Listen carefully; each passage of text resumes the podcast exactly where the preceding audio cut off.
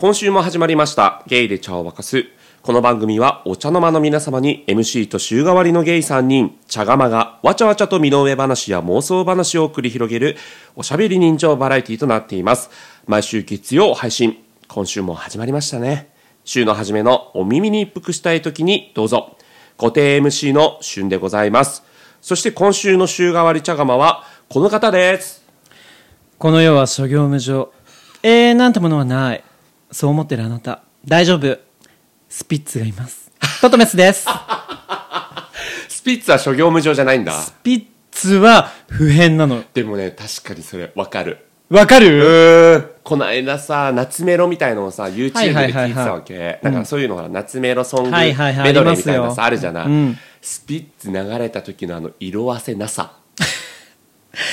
それなのよ 本当にちょっと言わせていただいていいですか、うんお願いします。去年言えなかったことですけれども。あ去年ね。はいはで私もう本当に不変って思ったわけ。ーん。2023年不変って思ったのがそれがそうスピッツなわけ。い すんごい効果音自分で入れたね。わかる。なるほどね。っていうのも私、初めてうん「名探偵コナン」をはい映画館で鑑賞したのええね、ええ。あ初めてね、ええ。うんその主題歌。そうその主題歌がスピッツなの。美しいヒレ。かな？どんがらがしちゃんよ今。見えてないだろうけど。ごめんなさい。タイトルは分かんない。私はスピッツでしか認識してないの。なるほどね。まあ、あの声を聞いて、あ、もうこれはスピッツってわかるもんね。そう。だからそれまでの。の「名探偵コナン」の内容が全部吹っ飛んじゃったわけあっちエンディングがスピッツであることを忘れてたんだけどうんで「名探偵コナン」の映画が終わった後って結構会場がちょっとざわつくのよ、ああ、そうなんだ。う。うんん、みんな「え？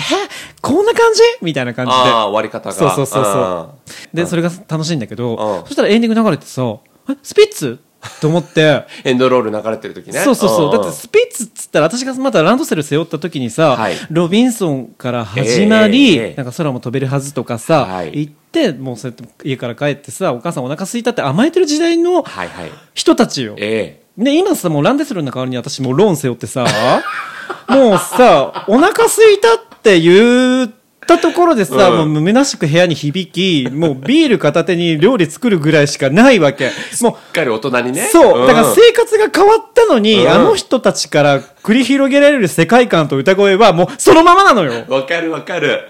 びっくりするよびっね。くりしちゃって、いや、わかる。本当タイムトラベルなのかことんなに思った。変わんないの？と思ってさ。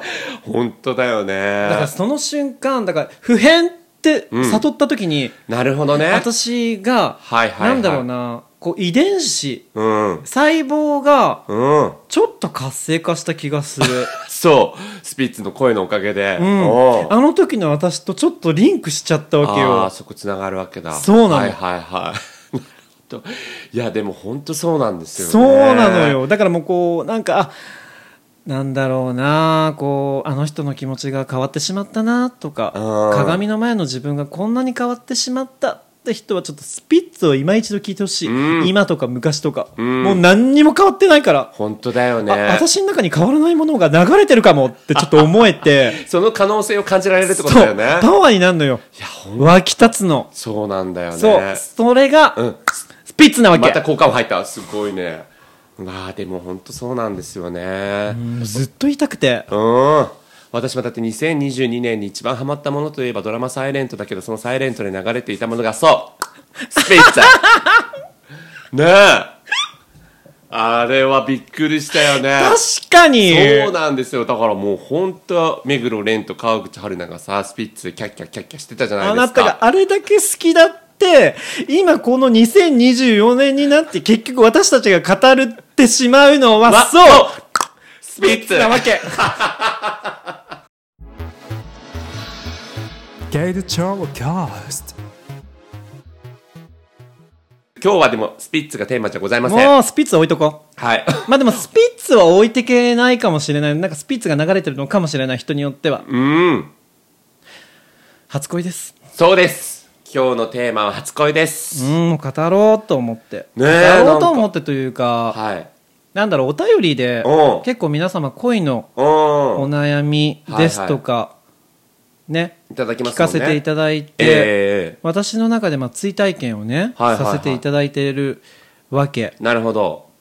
でいろいろこう自分の中の過去をさうん探るんだけど、うん。結構あやふやなものがあったりこれが果たして恋なのかなって思うこともあるはいはいはのがいくつかあるのよ。うん例えば本当にその人が好きだったのかどうか分かんない恋っていうのがあるわけ。んうん。相手が好意を持ってくれたのを悟って、うん。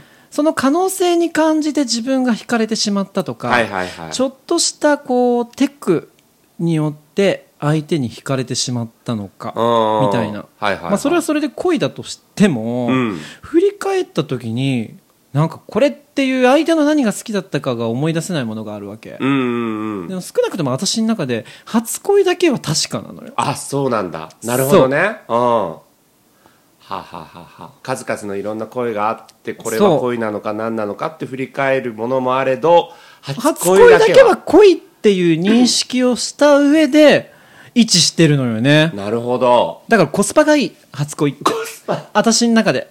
初恋がコスパがいいっていう論説初めて聞いたけど。振り返るとそのスピッツじゃないけど、うん。やっぱりこう悪いものではない、はいはいはい。まあ、人によってはいろいろあるでしょうね、うん。まあ、その年齢的なのもあるだろうし。少なくとも私はその初恋を認識したのは5歳なのね。え？だからそんなさこう激しく痛みを伴うようなものはないう。んからこそ、はいはい。こうちょっと記憶を補正していたとしてもうん。振り返った時にあよかったなって思えるようなものなわけ。えだから自分の健康体にもいいわけよ、ね。だからコスパがいいの。初恋って。振り返ってみていいホルモンが出てくるみたいなそうそうそうそうそうそう。ん。でもあれだね5歳の時ももちろんその初恋みたいなさ思い、うんうん。うんね、幼稚園の先生とか同級生とか分かんないけど、ある人はあるけどそんなに明確に覚えてるっていうのがすごい。認識してなんか赤い糸でつながれてるみたいなこと言ってたもんあそう。昨日のことのように思い出しちゃってる。トトメス少年が。そう。へえあそう。それちなみにお相手は？お相手はマリコ F です。ごめんなさい。あの関係性聞こうと思ったんだけど 名前から来ると思ってなかったんでしかもマリコ F って何？マリコ F マリコ。何その藤子 F マリソみたいな感じの。どういうこと？どういうこと？どういう人？あの同級生というかあー。私が幼稚園ひまわり組の時のあひまわり組、うん、同じクラスの女の子なわけ、ええそう女の子なんだけど、うんその時は言っねてしまえばその子はねもう私もルッキズムの第一人者でもあるから、そうだったんだ。うん。そう、まあ、言ったら。第一人者であるとはいえ、うん。ぽっちゃりしてたのあそうなんだ。標準体型よりは大きい子ですよ、なるほどなるほど。その同級生の女の子たちに比べると、うん。体がちょっと丸かった。へえ私いじめてたのよ。え？出た。そういうあるよね。ちっちゃい頃好きな子に対してちょっと意思うじゃん。好きだからじゃないわけ。うんあ違うんだ。丸かったから。すごいひどい話ごめんなさい。ごめんなさいの 本当にクソみたいな話よ。いや本当でも子供って残酷ね。残酷なの本当わかる。そう。あそう。だから具体的にどうこうってわけではないけれど、うん。泣かしてた記憶はあるわけ。あそうなんだ。マリコを。マリコをね。うん。こ今回はあのすごい具体名言うんだと思ってね、うん、前回マリコ F だかから まあマリコさん全国にいっぱいいらっしゃるからね 特定できないというような形で、はいはい。でもマリコってすごいいい女なわけ。あそう。私がどんなに泣かしてもどんなに傷つけてもマリコは次の日それがなかったかのように接してくれるのよ。えすごい。い女でしょ？いいい女。びっくり。そう。あんだけ泣いたとしても「トトメスくん」って。えー、また翌日。翌日。そう前日と変わらないテンション、えーお優しさで。う。おで私もうそれを受けてるとさうもおうう5歳児ながらにもう自分自身がくだらねえなって思っちゃったわけ。ね。私何やってんだろうなと。そうだよね。こんなに毎日変わらずに接してくれるマリコ F に対しうん。て F って何なんだかそら、うん。私がやってることってしょうもなと思って5歳児にしでありながら私は自分自身に嫌気がさしちゃったわけ、そういうことね。やっぱりね向こうのそのね度量の深さにね。そうなの。うん。それでもう方向転換。あそう。ある時から。ある時それが恋に変わってしまったわけうよわーましてやだからねなんか 深いだろうねやっぱりね。そのなんていうの？あそうそうベクトルがね。そうそうそう。だからもともと向かてた。じゃん向かい方が変わったっていうか。そうそうそうっていうさほら肉さがさ、うん。愛情に変わった時あそうなさのよ。深いとか言うじゃないですか。それに近いもんあるよね、きっとね単純っちゃ単純なんだけおどなんかそれがあ恋だってなんか後々気づくけどさ、うん。それが初恋なの。へえどうだったんですか？その初恋。実際そうやって恋になったなってなって、赤い糸で結ばれてるみたいなことも言ったりとか、ねえ傲慢だよ ね。あれだけいじめといて。といてねでもね仲良くなったわけ。あやっぱそうなんだ。だってもうマリコ F うん。は変わらずに接する女だから。そうだよね。もともと結構ひどい態度でやってたのが好意的な態度になればまあ、よりまた仲良くなって。なりますよ、はいはい。で私毎週金曜日その子の家に遊びに行くようになったわけええよ、うん。私が引っ越しするまでもずーっと。ええ。で妹とも遊んだりして、うん。で振り返るとなんかそこのなんかあの時の恋って、うん何かを求めるとかじゃないんだよね、まあ、一緒にいたいとかはあるんだけど自分が好きっていうだけでうん。貫けれた恋なんだよなっあてちょっと思っちゃったわけ。なるほどね。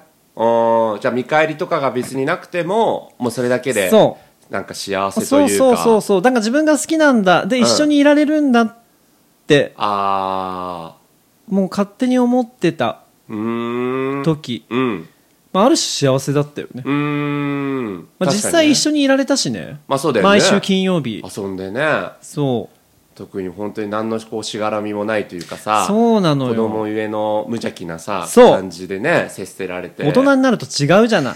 いろいろもう考えちゃうじゃん。いろんな要素をねうん考えないとねこの人と一緒にいていいのかどうなのかとかなっちゃうからね、う。ん。それがなかった分、うん。純粋に楽しめた。でしょうね5歳だとね結果それどうなんですか？マリコさんマリコ F さん。マリコ F はね、まあ私が引っ越ししたってのもああってそうなんだ。そう。幼稚園の途中でしばらくそう。ういや小学校で引っ越ししたんだけど。小学校。ただ23年は好きだったかな。へえ結構長かったねじゃあやっぱり。でもさそのマリコさんがさその気持ちに気づいて何か逆に返してくれるっていうのなかったんですか？なんか。いやトトメス君のこと私も好きみたいなその認識はないや。あそう。うん。ただそばに一番近い男の男だとは思ってた私が。なるほどね。周りのこうこういう関係を見ると一番近いのは自分だなみたいな、うん。ああそうなんだ。でもあんまり周りも見てなかった気がする。なんかもう自分のことばっかり考えてた。へえ。二人の関係性のことばっか考えてたっていう。そう。自分が好きかどうかみたいな。なるほどね。それが初恋だったのよね。ああそういうことまあ確かにねさっきも言う通りこう他の要素をあまり考えなくてもいいねそう。もんだしね。だから皆様のお便りを聞いてる時にさもういろいろ考えるじゃん。はいはいはいはい。こうどうだこうだみたいな相手方のこととかもさうん。考えるんだけうどん。いざ自分の恋愛をこう掘り下げた時のこう原点みたいなのがそこに行き着くわけ、ああなるほどね。おううんん、あそうすごいもういっそ傲慢みたいなもんよ。何をしたでもなくさただ好きってだけでこう一緒に入れるとも思ってたしさ、うんうんうんうん。まあそうだけどでも結構ほら56歳まあ 小学校1年生うんの時ってねだいぶなんでしょうね。まあ、恋愛っていう恋愛でもないからね。そうそうそうそう。ただこう好き何か分からずにさ、うん。結婚とかも何も分からずにさ、突っ走るだけだったじゃない、うんうん。そうそうそうそうってなるとねなんかこう今の恋愛とその原点みたいな感じの。全然違うのよ。全然違うじゃない。ね。ただ私マリコの何が好きだったのかっていうとでもそのきっかけはマリコが何も人の接し方が変わらないいい女だったからっていうところに入ってくるのよ。ねああそこね。そう。ん確かにね。度量深いよね。同僚深いよ。本当にそんなにいじめられてんのにさ。いじめられてたのにね。ねえ。翌日には「とっためつくん」っつって。そう。へえ。なるほどね。私そういう人に弱いみたい。ああそういうこと？っていう原点にもなるわけ。だからそういう意味で原点っていうのはそう。またそうやってこう誰に対しても分け隔てなく接するような人を見るあそうなの。とそうなの。ととめさんとしてはなんかその時の思いがまた蘇るじゃないなる。しかも私を変えてくれたわけでもあるしね。あーなるほどね。また変えてくれたというかなんかそういうしょうもない自分にぶち当たってしまったわけだけれどもはいはいはい。なんかこう変わるきっかけにもなったし。うんそうですよね。へえだからその初恋を持った時に私はちょっと自信にもなるわけ、うんうんうんそれも勝手だけど。うんうん自信。なんかそういう人を好きになれた自分がいたんやみたいな。ああなるほどねだからすごいさあの汚れるっていうのとはちょっと違うけど、はいはなんか悪いイメージないじゃない、うん。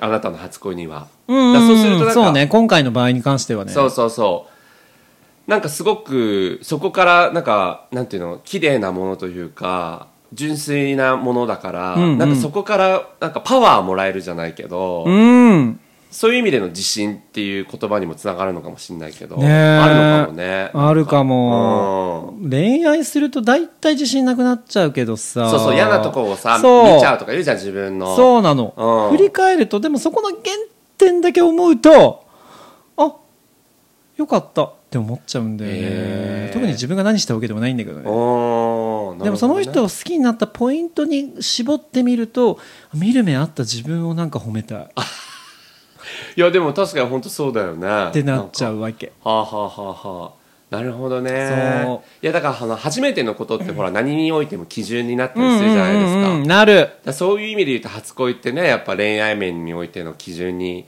なりがちな人はなっちゃうんじゃないかと思うんなっですけちゃうかもね。あどなたどうですか？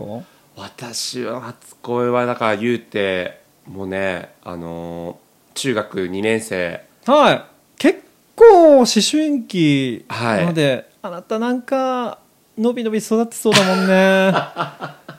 なんかその小学校の時とかに同級生の女の子となんかそのおなんか「春となんとかちゃんお似合いだよ」とかって言われて、はいはいはいあっちっちね。あっちっち あっちっちなんてなんかよくわかんないけど、なんかそういうのでこう変にその女の子のことを意識するみたいのもあっても、うんうんうんその子のこと好きみたいな感じはなかったんですよ、はいはいはいはい。で明確に自分が好きだなと思ったらやっぱ中学2年う生、ーんお相手は？お相手はあの同級生の男の子。わーお。で中学。わ 安い効果音中学2年生の時に同じクラスになり。で中3の時も同じクラスにはなってないのかな？違うクラスになったのかな？おーちょっと離れちゃったんだけどちょうどさ中学3年生の時にさ月9でさ、江角真紀子と反町隆史のさ オーバータイム。お あれさショムニとさ GTO がさヒットしたからそうさそう。そうヒットした。同士安 ヒットした同士の主人公をくっつけてさ、恋愛ドラマを書かせるっていうので、今日あなたが初恋のテーマさ、喋るっていうから、あれ、オーバータイムって誰が脚本家だったのかなって。うん。誰誰誰？なんと、北川恵理子。あ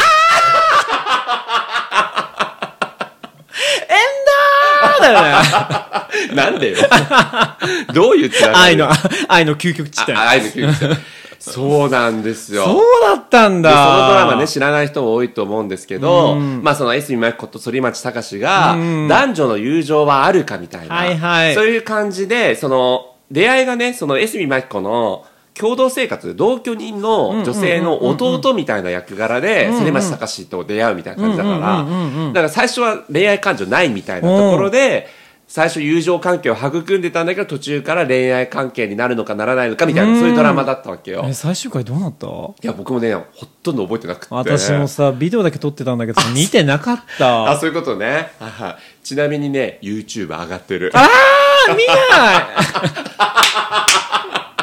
その時間まではない。今もう TVer で満たされてるから。今名作ドラマ TVer がさもう名作多いんだよね今。そうそうそうそうそれでだから男女の友情はあるかっていうテーマだったんだけど要はそこをうまく自分の中でこうカスタマイズして、果たして自分のこの同級生の男の子に対して友情なのか、それとも恋なのかっていう私江角真紀子側みたいな感じではいはいはいちょうはい。はいど重ね合わせてドラマ見てたんだけど。ほど。あなたってすぐさドラマの要素とかさそう。いうこうそうそう登場人物に、ううんん重ね合わせるとか。投影するもんねだからなんか今日久しぶりにあのドラマの主題歌がブリリアントグリーンでしょ？そうなんです。そのスピードでっていう曲で それ聴きながらさ当時のことを思い出したいなと思って聞いて、この地に訪れたわけ。なるほどそねしたら曲聴いても何にも思い出せない。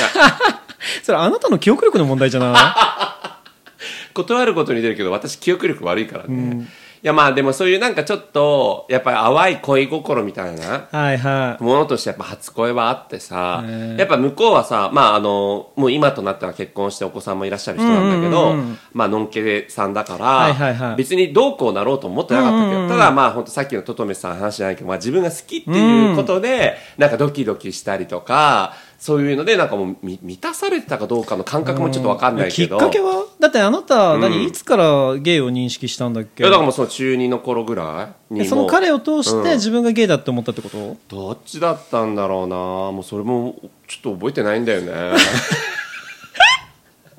じゃあ彼を好きになったきっかけとかも思いうん。好きになったきっかけももう覚えてない いやだからあなたが5歳の時の話するからそんよく覚えてんだねえ中2の時の記憶なのにもうそんなにうららか？そうそう。本当全然覚えてないんだよね。だからもう私にとってもその繊細なさ部分の話とかすごいダメなんだけど。でもさ好きって理由がいらないとかって言うじゃない、うん。そうやって綺麗に収めたいとこなんだけど本当にただ覚えてないだけなわけ、うん、みんな単なるバカ ねなんですけど。まあただなんか言いたかったのはやっぱそのね好きっていうどうこうなろうとかいうのもない一方的に自分が気持ちを持つだけでなんか満たされるみたいな部分のところはん。なんかこう初恋ゆえのものだったのかというか初恋ゆえのものというかいろんなことを知ってる今にはもうあの境地には達しないなっていうかあーなるほどね。確かに初恋の何がいいかっつうと、うん。そういう希少性というかさ、うん。もう得られないのよね。そうなの私もうあそこまで必死に、うん。必死にではないけど、うん。自分の好きだけをそんなに押し通せないや本当そう。っていうところなのよね。本当にそうよ。ね。なんかもういろんな雑念が入っちゃったりそうとかさ。私はなんかこう勉強していろんなことを学んで、うん。成長してこう高みに階段を登ってきたはずなのになんかあの時の方がうん。高みに見えるっていうもう騙し絵の世界よこれ。トリックアート？トリックアートよ。うんほんといやもう本当にそうでその恋愛とか恋に対しても、もうなんかいろんな裏とかさ、んうんうん。いろんななんていうの人間のさいろんな嫌なとことかもさ見えちゃってわさそんなに透明ピュアにさ なんかこう恋愛みたいなものをさうん。捉えることもできないみたいなとこもあるからさね。あの時の気持ちね。え。ね本当に未読スルーしやがってみたいになっちゃうもんね。あの時だったらなんか次いつ来るかなぐらいだったかもしれんけどさもう全員集合会さすがに見てるっしょ。ってなるやん。そうだよね。うん。全員集合会で喋った港区の男でしょ？それ。そう、ね。それもしっかり。それもしっかりね。そうなんですよ、だからそういうのもあってやっぱりまあね月並みだけどこうまあ初恋にいろんな思いを抱いてる人もいるけどさ、まあ私いいことだけじゃないもんねそういいことだけじゃないから、初恋がそんなにいい思い出じゃない人も多分たくさんいると思うけど、うん。まあ私にとってはもういい思い出だったなみたいな。さうん私にとってもだからコスパがいいのよね。さっきから言うけど、いまいちまだ伝わってないけどね、その コスパがいい理論。うん。まあ思い出した時にいい気持ちになれるっていう意味でね。そうそうそうそう再利用がこんなにね。大事じゃん。まあそういうことでよ淡いしまあもうだいぶ遠いわけだしん。そんなその行為に責任を持たなくていいんだよね。うーん。だからこう何度も蘇らせてもいいわけ、はいはいはい、なるほどね。うん私の中で。ああ、そんなだから、思い返すことがあるんですね、やっぱりね、ととめさんはね。いやこうもう皆様の本当に恋愛話を聞いてからあーなるほど私が最近この恋愛絶対みたいな感じじゃないから、うんうんうん、そうだよね。そうむしろなんかこうさうん生きていく上で、もう棺桶に向かってる途中にもう取っ払っていきたいわけあちなんなら前も言ったかもしれないけど恋愛においてはもう腰掛けていきたいわけよ、腰掛ける。うん。そう腰掛けて恋愛していきたいわけもはいはいうちょっとすぐ移動できるような感じ、ああ、なるほどね。うん。どっぷりソファーに浸かりたいわけじゃないわけ、はいはいはい。寝転びたいわけじゃないわけ。もう全身全霊走り込んで恋したいみたいな感じじゃないわけ。よ、はいはいはい、なるほど。うん。軽く腰掛けて背もたれにも使わないぐらいの恋でいいわけ。なんならもう好きな人に対しても、うん。好きっていうので、うん。こうお互いがちょっとちやほやでき合えればもう全然それでいいわけ。ああ、なるほど。わかうん。るだから付き合う、うん。交際関係恋人っていう関係性を求めてないわけ、うーん。ちょっとなんかあ気にしてくれてんのかな？気になってくれてんのかな？ウキウキ？みたいなうん気分にさせられたらもうなん。かそれでいいのよなるほど、なるほど。いそういう感じのなんかこう箸休め的な感じで うん。私は恋を楽しみたいわけ、はいはいはいはい。私も前ほらしゅんさんにもさ言ったかもしれないけど、私にとって恋ってバルサミコ酢って言ったじゃん。うん、ちょっともう覚えてないんだけど、私にとってやっぱバルサミコ酢は変わんないわけよ。ほうどういうことですか？バルサミコ酢っていうのは、うん。まあ、結局料理に何でも使えるわけ、まあ、サラダにも使えるし、まあね。肉にも使えます魚にも使えます、デザートにも使えちゃうわけ。万能ですよ、はいはいはい。でバルサミコ酢って美味しいわけ。私もうお店に行ってバルサミコ酢ドレッシング選べますよっつったらそれ選ぶのよ。なるほど。うん。美味しいのを知ってるか。ら、はいはいはい。でその料理の一品が、うんそのまま美味しいのも分かるけどバルサミコ酢を加えることによってさらに美味しくなるってことも認識してるわけなるほど、うん、だからグレードアップするじゃん。はいはいはいそうだね。でも私わざわざバルサミコ酢買わないわけ。うんうんうん。家で、ね。バルサミコ酢が家でなくなったとしても焦んないのよ、はいはい。なくなっちゃったって思って、塩とは大違いだよね。そうなの、もっと必要なもの塩味噌醤油。うん、うんなんならわさびとか買っちゃうんだけどバルサミコ酢はあなくてもいいやってなっちゃうのよ。なるほど。そのプラスアルファの領域は、はいはいはい。あじゃあこの一品がそのまま楽しめてもいいやっていう感覚なわけ、なるほどね、うん、ただ恋っていうそういう付加価値観があるから。恋はバルサミコ酢みたいなもんっていうのそういうことね。はいはいはい。とはいえねだからそれがまあ人によってはやっぱ価値観ありますよ、まあ、バルサミコ酢じゃない人もいるし、うん。バルサミコ酢だとしても常に置きたい人いるわけでしょ。そうですよもちろん。うん。だからそれはそれでいいの。そうだよね、うん。そう確かに。私も美味しいのは十分知ってんのよ、はいはいはい。ただちょっとあれば使いたい。うん。そんな感じなのよね。なるほどね。ああはいはいはい。今となってはそういう価値観があって？価値観。うん。これなんでこの話出たんだっけ？なんでだっけ？恋ってどういうもんかっていう話をね。あそうですよね。うん、確かにねいやだから今となってもいろんなものを経験してきてそういう感じのさスタンスになってるわけじゃないですか、うん。でも当時のね5歳のトトメス少年はバルサミコ酢なんて思って思ってなかったよ。なんて思ってたんだろうね。ねえ本当に毎週金曜日欠かさずにっていう部分のところもあったから。よ。相当生活必需品レベルの感じだったんじゃないですか。そうね欠かせないものではあったよね。ねだから今と変わらず潤いみたいな部分のところはあれど、ん。もうちょっとやっぱりねなんかマスト感というか、うんうんうん。そういう生活に寄り添ってる感もあっただろうね。ありましたね。なるほどね。まあその女性に対する初恋はマリコ F だからねうんそうですねはいはいはいあなんとまさか男性バージョンがあるってこと？ありますよ。でもなんかそれをなんか初恋と言っていいのかどうかわかんないな。うん。またマリコ F の時とは違う感覚なのよね。ああそうなんだ。へえそれはそれでなんか興味深い人いるんじゃないですか？トトメスファンは。でもそれこそ、私あなたの中2あ違うな。あれは中3だわ。中3の時ですよ。ああ私と同様、はい同じ時期に。うん。それまだなんか女女の子が好きなんだけど、うん。男はもうなんか性的搾取の対象っていうかストレートに言ったね。って感じなわけ。うん。はいはいはい。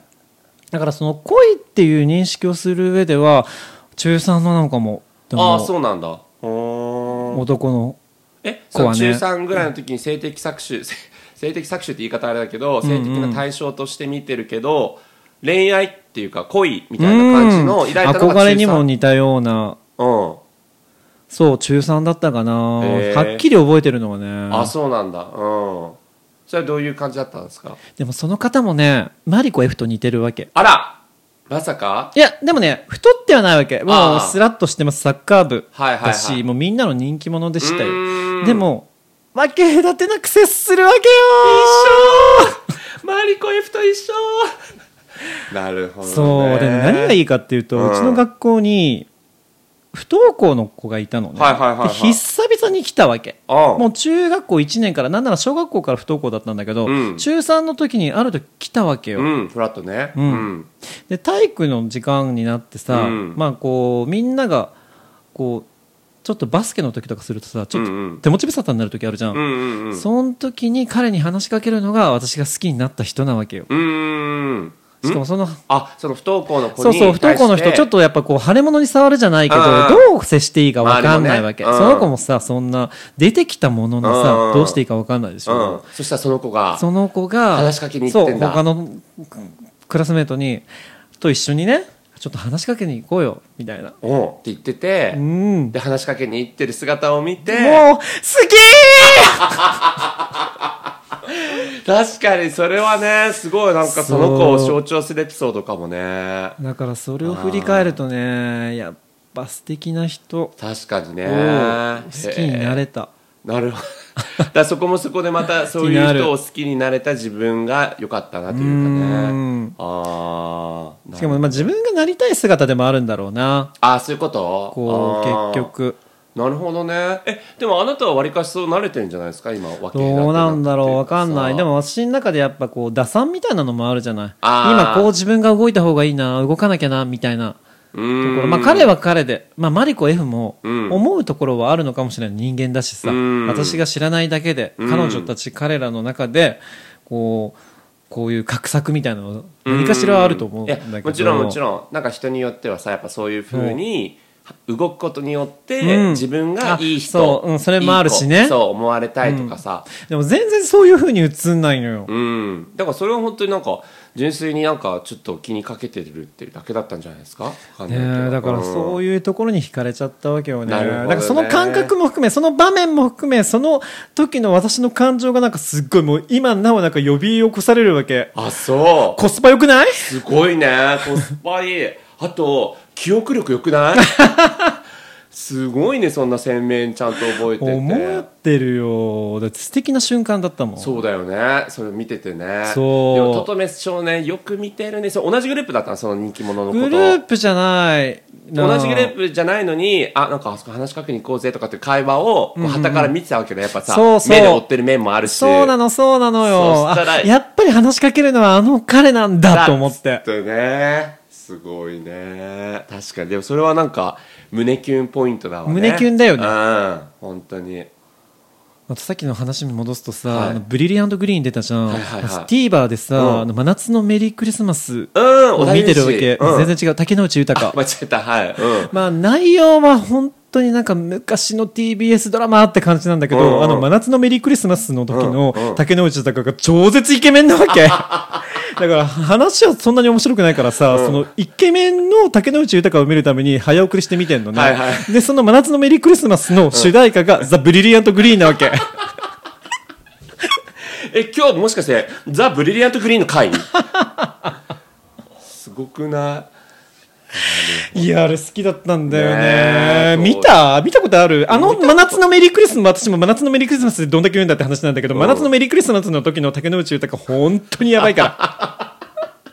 ちょっと見なきゃ確かに。えー、竹野内豊ね。いいよそう、ねあれ、何歳なんだろう？なんか、設定では29歳なの。ん。もうあの若さとちょっとヒゲと短髪。はいはいはい。はあ、すげーってなる。でも本当そのさ胸キュン感をさやっぱエンターテインメントとかも感じたりするじゃないですか、うん私やっぱあのチェリマホ30歳で最近じゃない？いやでもあれってやっぱりさ今でこそさ BL というかさゲイというかさ、ん。男性同士の恋愛ものがさ、んうん。こうドラマとして描かれてるみたいなうんうんうんうん面で本当ジャスミンも言ってたんだけど、その男女ものの恋愛ドラマも今までさめちゃくちゃ数あるはいはいはい。あるわけじゃん、でそれでももちろんさ胸キュン的なものはあったけど、やっぱさそのく精度が違うっていうか、か鮮明さが違うっていうか、はいはいはいはいはい。男同士ってなるとやっぱその分の感情移入さが違うから、やっぱもうエンターテインメントからのこう胸キュンみたいなさものを感じるわけですよ、でこの胸キュンみたいなものと恋みたいなものってさ、はいはい。結構ニアルイコールみたいなところがあって似てる似てる。ね。なんかそれだけでいいもんね。いいよね栄養素。うん。実体験じゃなくていいんだよね。そうなんです本当に。ねだからそういう意味でなんか作品に恋するとかキャラに恋するみたいなねわかる推し活とかもわわかるも本ん。当そうねだからなんかまあ初恋の当時のような胸キュンさが今も感じられるかどうかはねさておきうん。うんでもそれで想起させられる、それにまた近い感覚になるのはありだよね。ありありだし結構皆様あるよね。うんこう見てる限りは。そうねキュンしてるなって。そうですね、それが実体験で、あ、初恋があったんだなって思うとなんか、あ、自分の中にもあったんだってこう、ちょっと思っちゃうわけ。なるほどね。はいはいはい実体験。だからその時の過去のね、うん。ものがいまだにこうそうやってトトメスさんにいいパワーを送ってるっていうのはね。そうね。今思い悩んでる方ももしかしたらいい声を思い出すっていうのはありかもしれそない。うかもしんないね。いい声だけけねうんいい声だけ。いい声だけっつうか初恋だけ？はいはいはいはいい。いかどうかわからんけど。それでちょっとこう自分のさ感覚をさフラットに戻すじゃないけどさね。ああんな風になる時もあるじゃん。私みたいな、うんね自信をまた取り戻すじゃないけどね。ねえしていただい本当てにもう。なんかあるんですか？本当にね。は何がですか？いいやいやいや。憎しみみたいなもの？うーんでないのよ。ない、うん。あじゃあ何よりです。だからまあいいね。こう初恋とか、まあ、いい恋を思い出して今の自分に。そうね。うん。温故知新。そうですね。一言で言うと、いい言葉がまとまったんじゃ自ないですか？分の中で何かを探すってことがうん。あるかもしれない、過去の新しいものから探すんではなくはいはいはいはいなるほど、うん。すでに出会ってる経験してるもの気づかなかったものに目を向けるとそうだね。新たに気づく自分があるかも。確かに。そんな2024年。お後がよろしいようで。はい。ということでねえー、ゲイチャー今日もトトメスワールドをお届けさせていただきましたけどもありがとうございました。皆さんからのね、えー感想ご質問お悩み相談など番組の概要欄にあります、はい。お便りフォームよりお送りいただければと思います、まあ、今回のテーマにちなんだかね初恋にまつわるエピソードとかも聞いてみたいですねねえもう大好物です。ファーストラブね、はい First Love すごいいい発音。うん。ということで、はい。そして、各番組のですね、配信サイトのレビュー、星ですね。あと、SNS のフォローなどもよろしくお願いいたします。ということで、はい今回もお付き合いいただきましてあありがとうございました。あじゃあ最後にいいですか？はい、お願いします。あの私、ザ・ブリリアント・グリーンのライブ映像をたまに見るんですけれども、YouTube で、それで、あの、There Will Be Love だかなんだかの愛のある、うんまあ、ヒットした歌で、歌った後の川瀬智子のモノマネで最後、締めさせていただきたいと思い今日、ますザ・。ブリリアント・グリーンの回だよね、やっぱりね。では最後、初恋改め、ザ・ブリリアント・グリーンの回です。じゃあそのモノマネを皆さん、あのね、はい。知ってる方はぜひちょっと想像していただいて。はい、ではお願いいたします。We will love there ありがとう